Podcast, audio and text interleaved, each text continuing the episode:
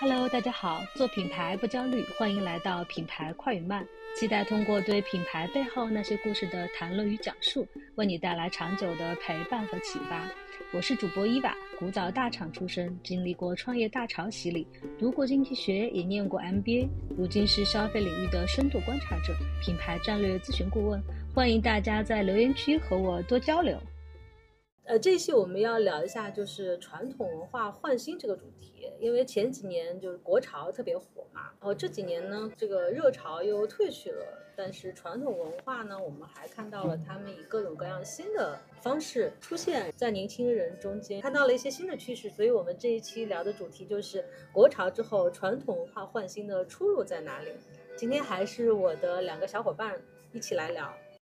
我们先从国潮聊起吧，就是。大家都知道，国潮的开始是以李宁在纽约时装周走秀作为一个起点吧，然后接下来就引发了一系列的这个国潮的流行，包括传统文化元素的运用，包括很多的这种传统文化 IP 和一些呃品牌的联名啊等等啊。对于这个国潮，之前有过非常多的讨论了，然后这个热度也是很高。那么现在呢，大家现在又纷纷说，哎，国潮好像已经有些疲劳了，然后好像。有点退潮的意思，那就你们有没有观察到这个现象呢？我一直都有个观点，就是如果某一个三四线的商场点名要的那个风格，基本上就意味着是上一波已经过潮的这个风格。然后在去年就开始，呃，应该是从前年开始，就陆陆续续会有一些三四线小城市或者是更偏的一些商场会说提出一些做活动的需求，并且点名说我要做国潮风格。那当时我就知道啊，国潮已经差不多了，这个过去的也太快了。对对对，其实非常快，因为国潮本身它这个以李宁的还有很多这。种国潮它落地的一些线下空间，他们其实整体的文化落脚点是比较单薄的，嗯，然后非常有这个典型的这个元素设计元素，呃，反复去用，反复去重复，其实是经不起太多的推敲的。嗯，对，是的，我印象比较深的就是故宫，故宫出了非常多的跟各种品牌、各种产品的这种联名，感觉是很快的就会稀释掉它的这种吸引力，然后可能它在。各个地方到处都出现的时候，你就很快就会感觉到审美疲劳。你提的那个还是属于国潮中相对来说比较有文化内涵、文化底蕴的一个一个案例。很多国潮，甚至说绝大部分人看到的国潮，其实是非常呃非常符号化，非常符号化。对，是一个画面很热闹。啊，比如说什么小酒馆，或者是一些中式的什么馆子，一个 Q 版的一个京剧脸谱的形象，画的最时尚的那个妆容，然后配上这个孤军剧脸，还有什么？国潮电音，就这种才是这个最广 泛的国潮。对对对对对对。哦，原来是这样的。比如说是像敦煌这样的 IP，就这种其实都算是真正的有文化的这种国潮，对吧？但是我们见到的大部分的话，都是利用。传统文化的一些符号的，非常符号化的，所以就是像查查说的，它比较单薄。嗯，对。然后大家可能看到的也就只是这些符号，要往深里面去探究的时候，发现它里面是空洞的，就什么都没有。所以它自然而然的就这些品牌或者这些产品就失去了它的吸引力。其实你没有深度。没有内涵，但是很多时候我觉得大家对国潮的消费啊，就消费者对国潮的消费，其实他消费的就这部分符号。对于大众消费者来说，他真的要去消费更具有内涵或者更具有深度的这些真正的所谓呃传统文化吗？比如说我推出来一个就是含有传统文化元素的一个产品，那么对于消费者来说的话呢，他只要消费了这个符号，嗯。然后同时，它能够去通过这个符号在社交媒体上，然后通过这个符号来显示一定的参与感，嗯，好像他就已经完成了这次消费。对这个符号的运用似乎已经足够了。对，其实这种方式对于大部分的消费者来说是足够的。比如说现在新中式风格非常流行，那其实这种流行已经就是伊娃你提到的符号上的一个简单的运用，比如说书法字体的简单运用。然后可能有一些服装上什么盘扣啊、立领啊，各种各样的一些符号上的运用，它已经完成这个使命了。只是说，在这个当下这个新中式这个潮流的这个盛行上，跟之前那一波国潮有什么区别呢？我觉得这个可能是需要探讨的。呃，以李宁为代表的国潮的这一个呃风潮，嗯，它的审美体系，它代表的是怎样的一个人群呢？我觉得它代表的是潮流，潮流人，潮流的，而且相对来说，这个整体的风格。是从男性视角出发的，对对对对，嗯是的，嗯嗯，是的，他一直在讲可能中式英雄主义啊，他从视觉审美上，包括口岸，都是从男性的呃视角上去阐述的。所以我觉得国潮这部分的更替，它是势必的，因为一直有句话，消费可能更多的主要主力人群是在女性身上，但如果国潮之前的所有的这个阐述的视角放在男性身上的时候，它的跌落一定是快速的，这个是可以预测的。嗯所以为什么对于新中式现在能够快速崛起，我是觉得第一个国潮它起了个很好的头，让大家知道，让消费品牌知道，原来现在已经是个时位时间节点了，我们可以从传统文化入手了。只是国潮它可能在不恰当的时间选择了一个容易被替换掉的视角，但是现在新中式。呃，更多的是从女性视角上去挖掘，更好的跟这个消费主力军进行一个结合。比如说女性她认可的这个女书的一个文化的阐述啊，比如说女性的审美下更符合的一个色彩啊、符号的运用，其实本质上跟国潮这个行为没有太大区别，只是嗯我觉得它的点选择的是好的，它的人群选择的这视角是对的。所以说是从国潮，像查查刚才提到的转向新中式，它其实代表的是一个消费群体的变化，就是说从男性为主的一个消费群体转向了女性为主。但是对于女性消费者来说的话，她可能对于这个所谓呃运传统文化的运用，她的理解会更加的细腻和深入，嗯，是的，对吗？对，所以非常对。是的，所以我们能够看到，就和生活品味和审美有关的各个领域，以女性消费者为主的这些品类里面，嗯出现了对新中式的消费的一个热潮。是的，是的。嗯，比如说大家都非常知道的关夏，那么关夏的话，它就是一个新中式的一个代表，嗯因为它所开创的是一个东方的嗅觉的审美。是的，它所开发的这些产品，它的这个味觉体系是属于中国传统的一些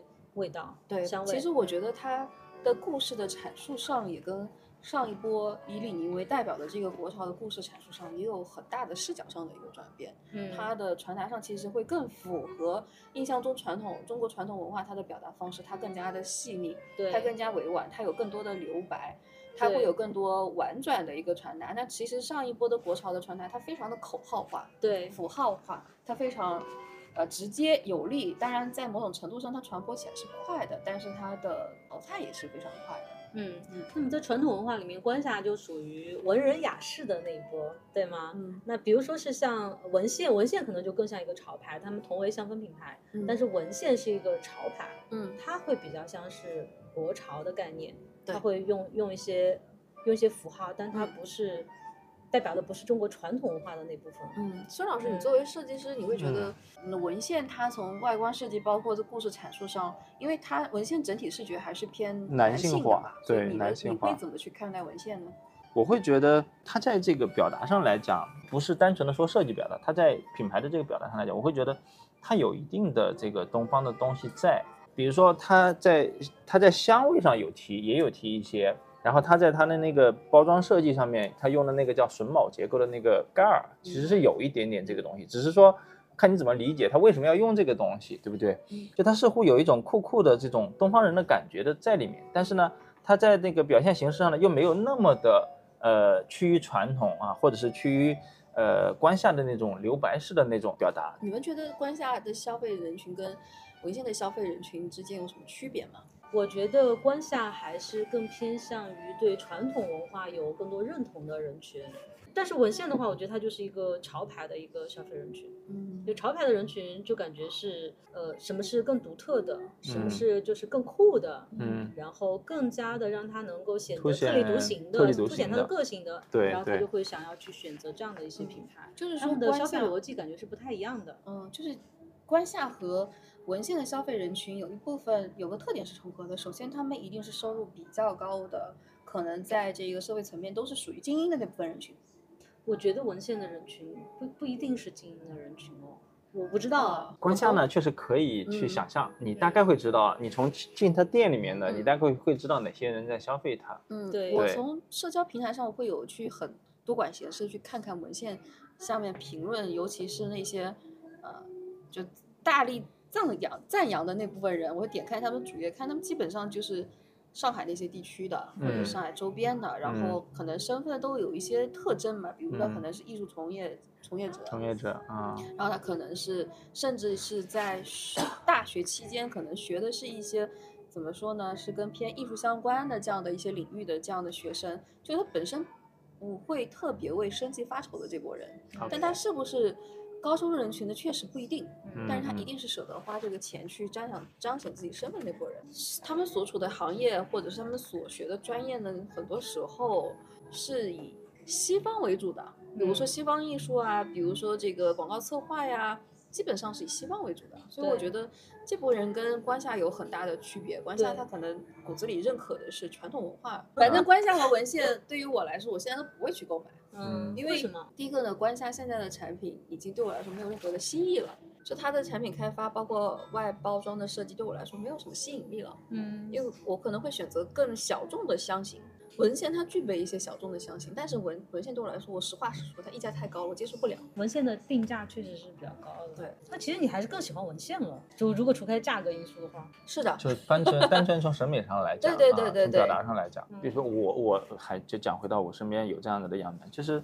对文献的这种喜好，不单纯的是说它是东方的还是什么，就是包容度可能会更高对它包括包容度更高一点。刚才聊到了新中式的香氛嘛，嗯对不嗯对嗯？那其实像彩妆啊，也有这个新中式的嗯风格，嗯，比如说是彩棠，彩棠，嗯彩棠算是新中式的风格吧？嗯，嗯是的，呃，花西子，花西子算吗？花西子算国潮了已经，啊，花西子算国潮，OK，还不算新中式了。因为新中式它它意味着有新和中式两个特征同时存在，嗯。然后彩棠它有一些新的当代的一些设计语言，它跟中式进行一个融合，对它的这个线条也好，颜色也好，它都有这个融合的这个痕迹在的。嗯，花西子那是纯粹的传统文化传统文化的潮流了，嗯这样的一个表达，所以就是对于新中式来说，它一定要有当代的，当代性就是对传统的元素和当代进行融合。对，对，嗯它一定是要基于当代人的这种呃，比如说你日常生活或者是你的视角，嗯而不是把那个东西拿过来给它照搬放上去来去用它。嗯对，就是说怎么样能够把传统的文化元素融入到你现在现在日常的生活里面，对对，嗯，所以我们也看到了，在服饰上其实嗯也有很多的这个新中式的消费啊。对嗯对，新中式的风格的服饰消费今年非常猛，嗯然后包括还有这个软装上面，嗯嗯，软装上就主要是家家居类的家家居类的嗯东西。灯饰啊，嗯然后摆件类啊这样的一个审美选择上的东西，嗯，有观察到什么样的一些新的品牌吗？消费品里面就是确这实可能趋势太，新了，确实对趋势太新了。因为但是确实有一个品牌，它的一个数据我们是可以作为参考，就是像我们看到那个野兽派，嗯野兽派它从名字到早期，包括它的营销路线都非常的西化。对，但是从这两年它卖的好的一些单品来看，尤其是今年卖的很好的那个熊猫杯，就是新中式的这个设计的一个样本。当然，这个新中式它融合了呃中式中的色彩的选择，它包嗯括竹子的这个符号的选择，嗯然后包括它大面积留白的这个设计，它但是它又融合了现代化的这个，比如说杯型啊、线条上的一些选择，嗯然后和现代化的产品、生活产品进行一个融合。所以我我的理解，它是一个新中式。嗯，因为做的也主要是香氛，嗯，嗯，嗯，还有嗯其他的一些产品吗？还有杯子啊，杯子然后抱枕啊、嗯，灯啊，嗯这种都还不错。刚才你们提到的有一个什么家具是吧？嗯，家具对，家具里也是新面中式，新中式里面家具，它应该说是，嗯，在家具里面它是比较早提到这个的，叫优家。嗯，对，它那种新中式可能更多是基于呃，比如说传统的那种家具的样式，然后呢，它很厚重嘛。那么现在的这种，啊，现在大家住的这种这种楼房，板式楼房里面就它没有办法塞进去那种特别大的东西，所以呢，他就会给它在设计语言上来讲，他给它做的纤细，表达上来讲基基于那种非常精致的审美去去呈现出来。对嗯，所以它还是经过了当代化的改造的。当然，当然，它还是为了去适应当代的这种生活的一个状态嘛。就是那个以前的那种家具，你是摆在那种平铺的大宅院落里面，体量感对，非体量感非常大。那现在大家住的是平板楼房，一层一层的，嗯你那个层高是没有办法塞下那样子的家具的。嗯，所以它其实还是做了相当部分的这种基于当代生活的一种重新设计嘛。因为我觉得传统文化的复兴它是广泛的，就是可以出出现在就是跟你的感官、跟你的审美和品味相关的各个地方的。嗯，所以我觉得从味觉，然后到嗅觉，然后到触觉，啊嗯都会有广泛的回归。比如说我的感受哈，就在上海，有人可能天天都吃这个蔬菜沙拉这种东西，嗯偏西式的这种嗯轻嗯轻餐的这种东西，转个弯儿到一条小街上，你这样可以煎饼果子啊，嗯嗯然后嗯。中式的这个什么面啊，然后或者是嗯川味儿小炒啊，那我们最近接触到的嗯。文化品牌，它可能也涉及到一些换新，就比如说是非遗啊，或者嗯。是这种传统的一些手工艺啊。嗯。但你比如说那个迪奥的那个马面裙嘛，嗯那个马面裙不是后来就说，哎，这是中国的马面裙。嗯，对，迪奥这些大牌，他们挪用文化的这种习惯是一直存在的。比如说之前的波西米亚风、印第安的这种风格，它其实就是一种文化挪用。那之前为什么没有去提到呢？我觉得是跟国情是有很大关系的。比如说那个之前的那个老花纹一样，那其实跟国内的这个有很大的相似度，但不是说它文化挪用啊，但是大牌对于其他的文化的擅自挪用，然后这种方式是一直存在的。为什么迪奥在这个关节它有这么大的情绪上的一个变化？我是觉得跟这个国情有很大关系。我觉得以前可能不会引起这么大的关注，，对可能是非常小众的人群，他发现了这个点，但是他在网络上是引不起传播的，对因为没有人关心这个东西。是的那现在大家越来越重视我们自己的文化，嗯，重视我们自己的文化资产的时候，它就嗯会成为一种侵占。那我们说传统文化换新，它除了消费之外，嗯它还有其他的一些关于体验的，或者是关于精神层面的，也不仅仅是说我要消费一个食物，嗯它可能消费一些无形的，比如说是养啊生，是，或者是比如说是拜佛。嗯嗯。等等，这些不是现在在年轻人中也很流行吗拜？佛这点我觉得挺有意思的，因为嗯在去年之前吧，大家可能会约着干嘛呢？比如说，哎，我们去纯 K 唱歌，啊哈，呃，我们去逛街，我们去干嘛，都是这种现代化的娱乐方式。然后最近大家约的是什么呢？就是今天六点能不能在灵隐寺集合，我们去拜个佛。最近有点被我们一起约相约拜一拜，而且很多人他是会清晰的掌握说，在这个我所在的地区哪些庙是拜的哪门子佛。我拜的是我是求财还是求姻缘，他们心里嗯非常清楚，这已经变成一种新的一种生活方式了，替代掉嗯可能过去很多像什么唱歌呀、逛街呀这种娱乐方式，其实这点还蛮神奇的。然后因为这些拜佛呢，还会衍生出很多相关的消费，嗯比如说我去拜佛的时候，我去求一串珠子，我佩戴在身边；我去买一些祈福的东西，我佩戴在身边，我可能去赠送，这些都是一个随之带来的一些庞大的消费。嗯嗯嗯，那么其实它还很难说是上升到宗教的这样的一个高度。对，因为嗯宗教是需要信仰的，可能关系到你的人的根本，你的对于生死的思考，你对于自己的这样的一个角色的思考。很多时候，年轻人的这种心灵的消费，我把它称之为心灵消费啊，嗯嗯它仅仅只存在于说我当时是疏解我现在的一些困境、一些情绪问题罢了。嗯，它更多的只是一种慰藉，然后短暂的，它可以甚至可能出现，啊、比如说现在我是在求呃去的是求佛的这些寺庙，嗯如果有更好的听说的道家的一个机构或者是这样的一个也会去也会去，就是现在人是很务实的，只要嗯对我好的，我不管你是哪路的神仙，目的其实非常明确的，嗯我只要对我有益，这个也是中国人的特点。对对，但是就是比如说我们会讲，如果你需要什么心灵的慰藉或者是心灵的疗愈的话，西方不是有非常完整的这种什么所谓的心灵疗愈啊、嗯等等一系列的已经形成体系的呃一些产品。但是为什么我们年轻人没有去消费这些产品，反而去投向了古老的这个宗教的怀抱呢？嗯，我觉得这个呃，西方的很多宗教它是有个特色的。第一个，它是比如说西方这个宗教以这个基督教为代表，它是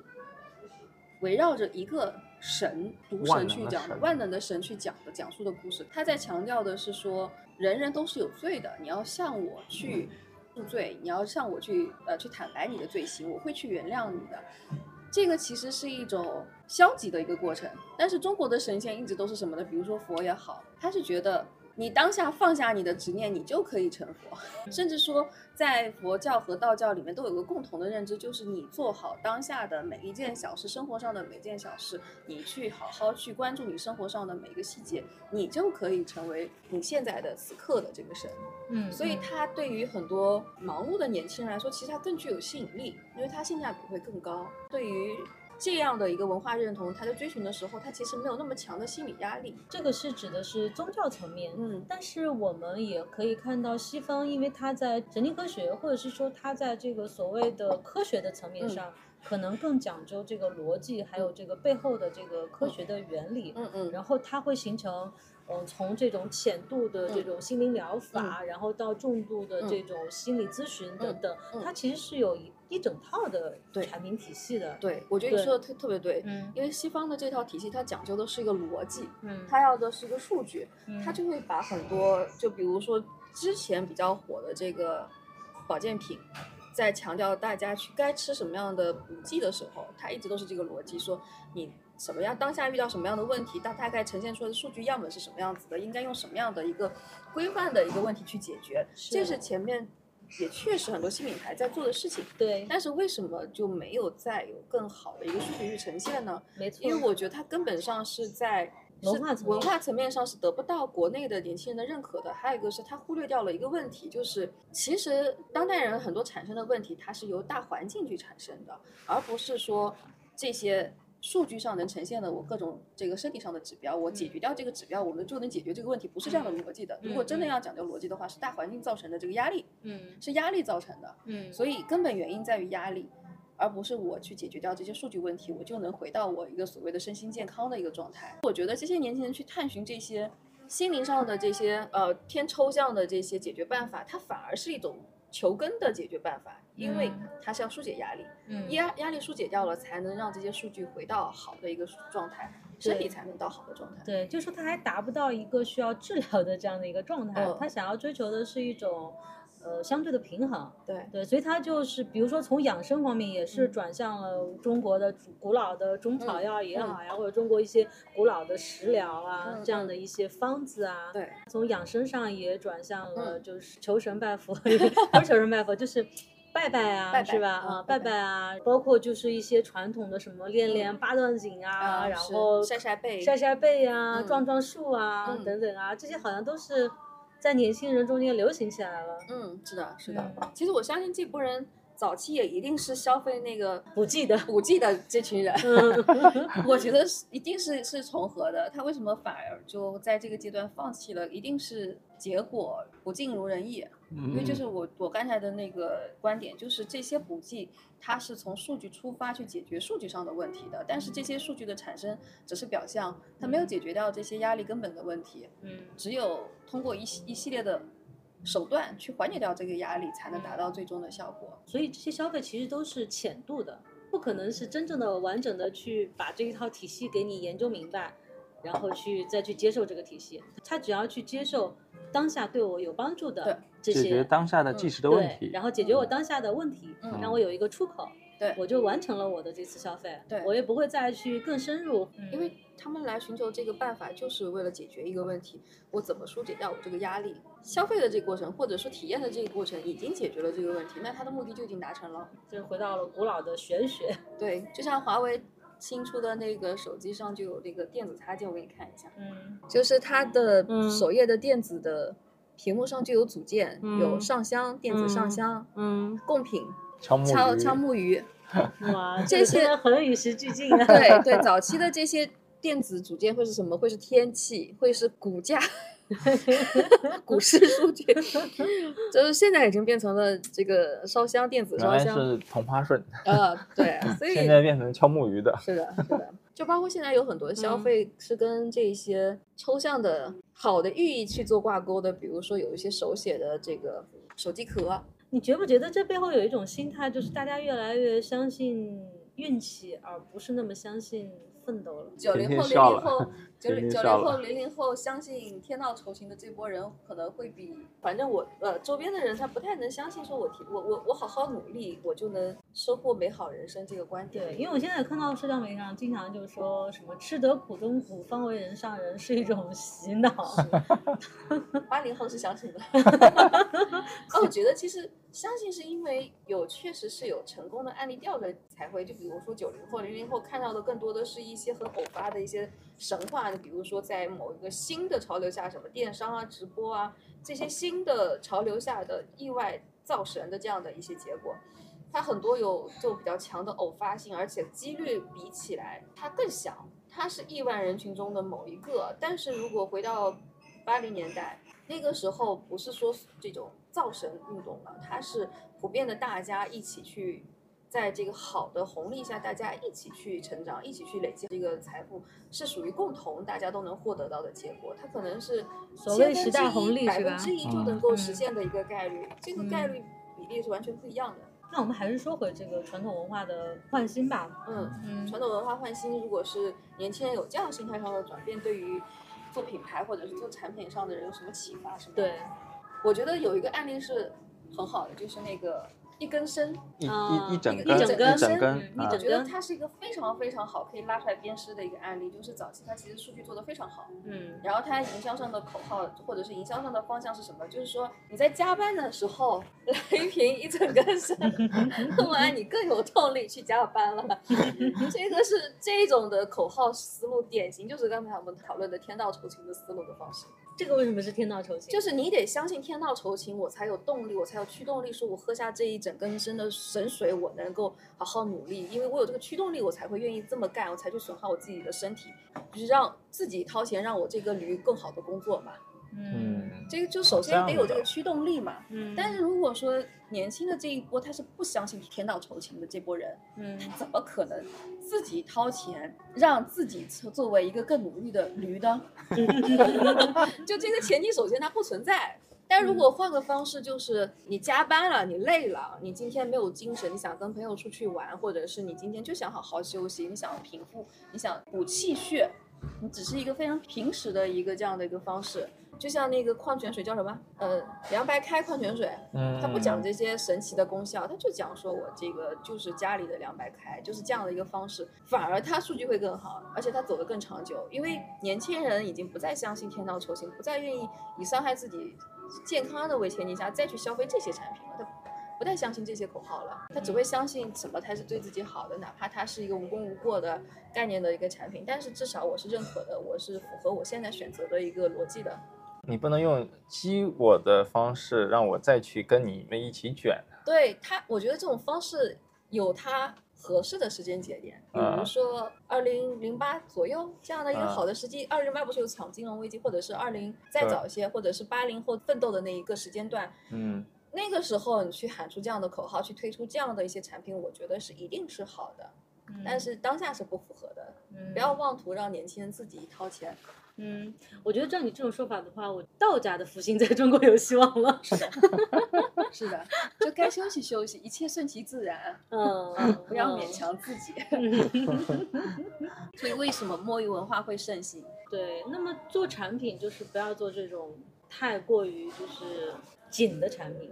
或者是说你不能用这种紧的这个状态再去营销你的产品，就。然后还有说中医的很多的一些概念，比如说你要补气，气是一种虚幻的概念嘛，对，是你在养气，然后身体的气的流转的时候，就会涉及到很多穴位的运作啊，然后很多这样的动作啊，或者是休息，各种各样的一些消费场景就会产生了。对，这样讲的话，我觉得是对的。比如说是关于能量这个概念，对，那西方呢，他可能相信什么水晶啊，有什么能量，那么东方人可能会相信。其他的一些能量的符合我们自己的，对，符合我们自己的一些让你产生能量的这种，也是偏重于玄学，但是我们在文化上对他们的接受度更高。对，是的，这个也是会可能会有一些新的趋势的产生的。